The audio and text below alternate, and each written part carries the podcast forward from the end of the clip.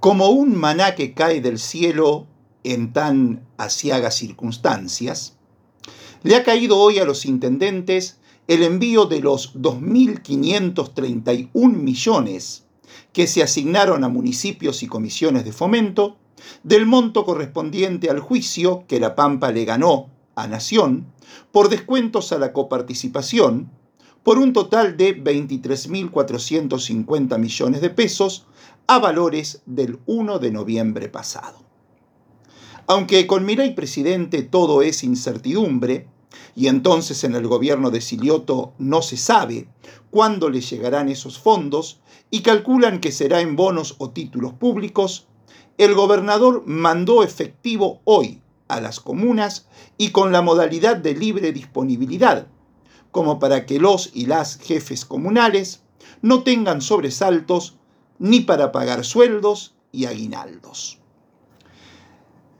Es que el asombroso nivel de improvisación ejecutiva del gobierno nacional, que configura un escenario de crisis e incertidumbre en todo el país, no impide advertir las consecuencias que naturalmente genera el aumento descontrolado del precio de los alimentos, que con una lógica de manual saltan, ya no a las nubes, sino a la estratosfera, sí, despojado de todo control, al haberse eliminado la Secretaría de Comercio, al kilo vivo de carne vacuna se lo vende a 2 dólares con 50 centavos, valor que establecieron después de no haber superado nunca, históricamente, el de un dólar por kilo.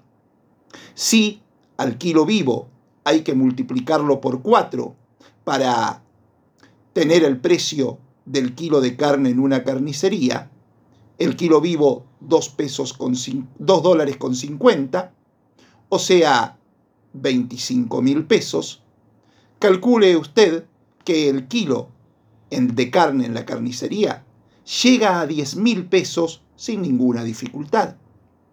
Se sabe, el aumento de la carne, encima combinado con el aumento de los combustibles, arrastra el precio de todos los alimentos. De ahí que tan valiosa sea la convicción del gobernador de La Pampa, que se plantea como un reto y una obligación garantizar el acceso a los alimentos a los sectores pampeanos más vulnerables. Y es plausible porque no se queda en las palabras, sino que ya dispuso que en este mes de diciembre el gobierno provincial invierta más de 695 millones de pesos para garantizar alimentos.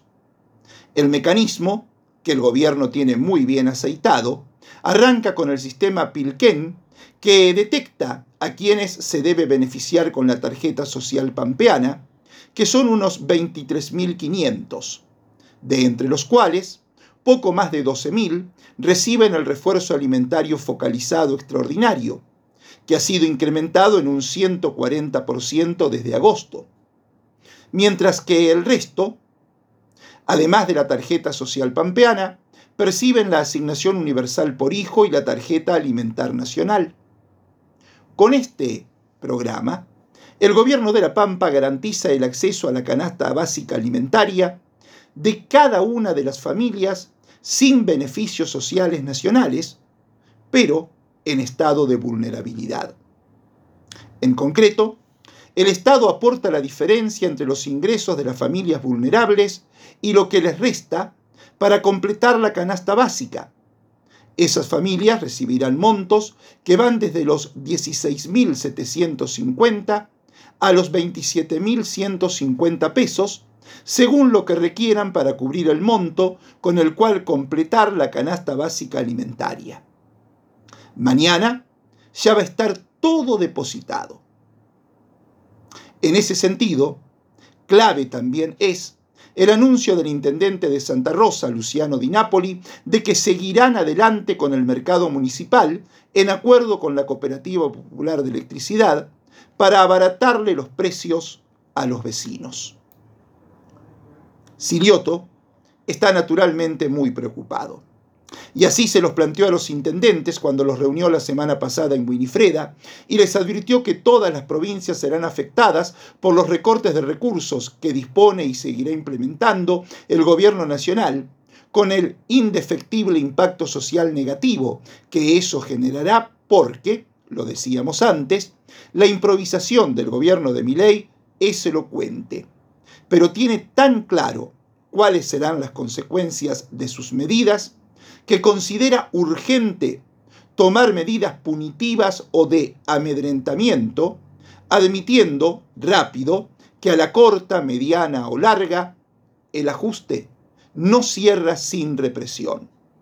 De ahí el facho protocolo antipiquetes, impulsado de inmediato por quien desea volver a sentirse la comandante Pato.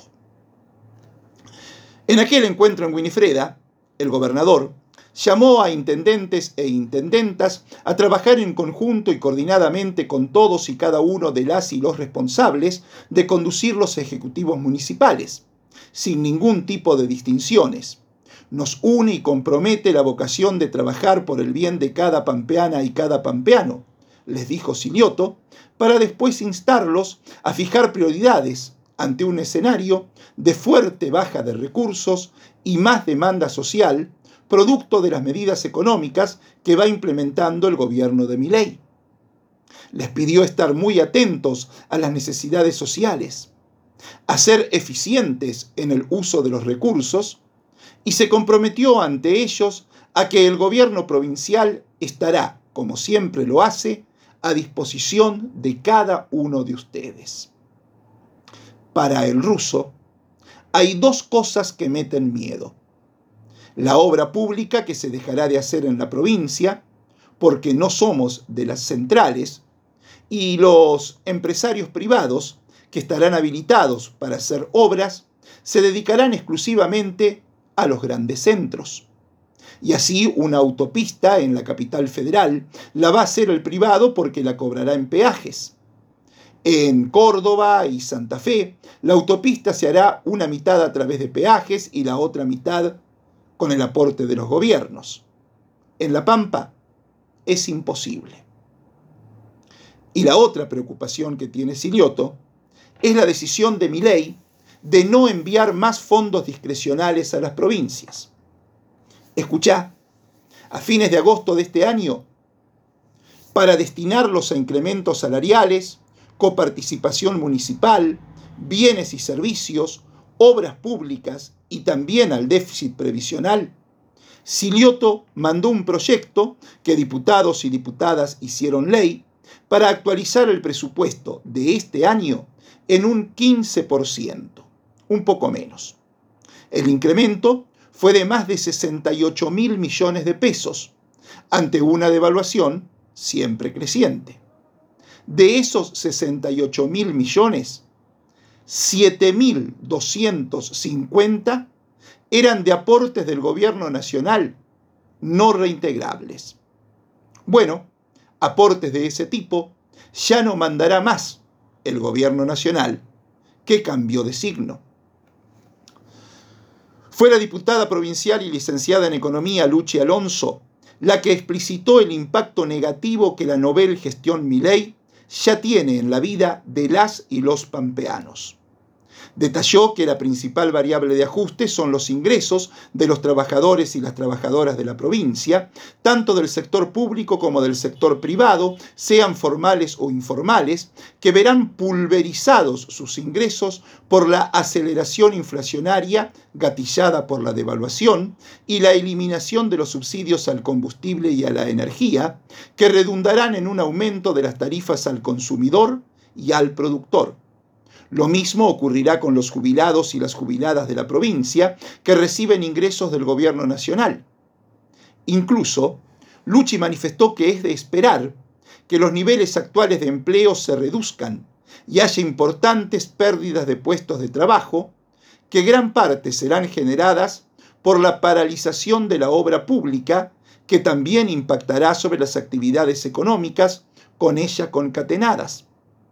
La diputada señaló que la apertura indiscriminada de las importaciones afectará de manera negativa e inevitable a la producción industrial local y sobre las actividades económicas que se nutren de su desarrollo, y que la quita de los subsidios al combustible hará aumentar los costos de logística, haciendo a las empresas pampeanas menos competitivas en términos relativos en relación a aquellas que se encuentran más cercas de la zona de Buenos Aires y el Gran Buenos Aires. Para Luchi Alonso, estas medidas de política económica generarán un deterioro del entramado productivo de nuestra provincia, con una potencial pérdida de puestos de trabajo, un brutal empobrecimiento de la población y una espiral inflacionaria sin ninguna política antiinflacionaria real y concreta para proteger al pueblo pampeano. El panorama es muy oscuro. No se sabe qué va a pasar con las becas nacionales, por ejemplo el Plan Progresar. Silioto calcula que se incrementarán notablemente la demanda de becas provinciales, que este año beneficiaron a 3.100 estudiantes de secundaria y 400 del nivel superior, con una inversión de 164 millones de pesos. Además, le preocupa muy seriamente el narcotráfico, porque la ha de considerar consecuencia directa del tiempo de miseria que tienen planificados los Macri libertarios en el poder. Ya había anunciado en la Cámara de Diputados que propondría una fiscalía para que intervenga en causas de narcomenudeo y que haría otro edificio penal para albergar detenidos por esas causas. Y la semana pasada trató con los intendentes la lucha contra el narcotráfico delineando algunas acciones que se implementarán para combatir este flagelo que azota a la sociedad transversalmente. Si hay hambre, porque faltan recursos, cualquier actividad es tentadora para hacerse de recursos y aplacar el hambre. Por otro lado, el gobernador sigue lamentándose del desaprovechamiento que el comercio, el agro y la industria hicieron cuando rechazaron la utilización de la ley de incentivos fiscales que rige desde el año 2021, cuando se implementó junto a otras cuatro herramientas en plena pandemia. Lo mejor que nos puede pasar es que los empresarios paguen salarios, no impuestos, Decía Silioto cuando propuso los créditos fiscales que los sectores de nuestra economía utilizaron en 575 millones de pesos, pero la no aceptación voluntaria del beneficio fue de más de 1.800 millones. La pregonada sinergia y alianza estratégica entre el gobierno y los sectores económicos privados tendrá que aceitarse para hacerle frente a la motosierra, definitivamente neoliberal, que cortará el consumo, hará que los empresarios no ganen plata, generará desocupación y eliminará ingresos.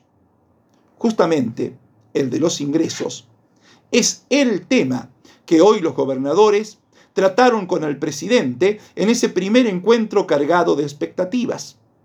Los gober fueron a demandar la sustitución o compensación de los fondos coparticipables que se cayeron a partir de la quita del impuesto a las ganancias. Ellos cuentan con proyectos que ya se presentaron y entre los que aparece como más viable y de pronta implementación es el de coparticipar el 50% del impuesto al cheque. Claro que el gobierno nacional se hizo bien el sota y trató de patear la pelota lo más lejos posible. Ya había salido con una mentira. Y van cantidad desde que empezó la gestión Milei, diciendo el ministro de Economía, Luis Caputo, que fue pedido de los gobernadores revertir la quita del impuesto a las ganancias que no se cobre más el impuesto a las ganancias implica una pérdida de recaudación de unos 3, de unos 3.875.000 pesos.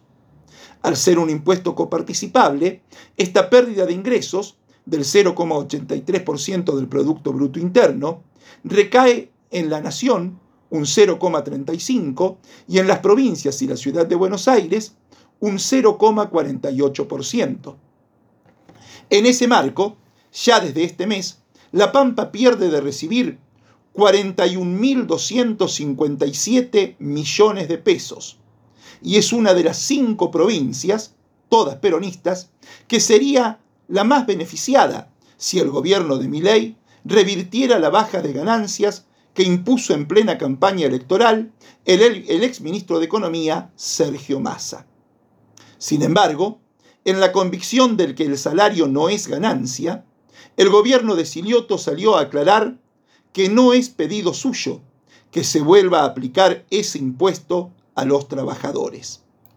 En fin, una muestra más de cómo Milei mintió en su campaña cuando prometía eliminar impuestos y hacerle pagar a la casta. Ni una cosa ni la otra. Ahora quiere que los trabajadores paguen más impuestos y, tras encumbrar a la casta macri-menemista, ajustazo para que pague el pueblo.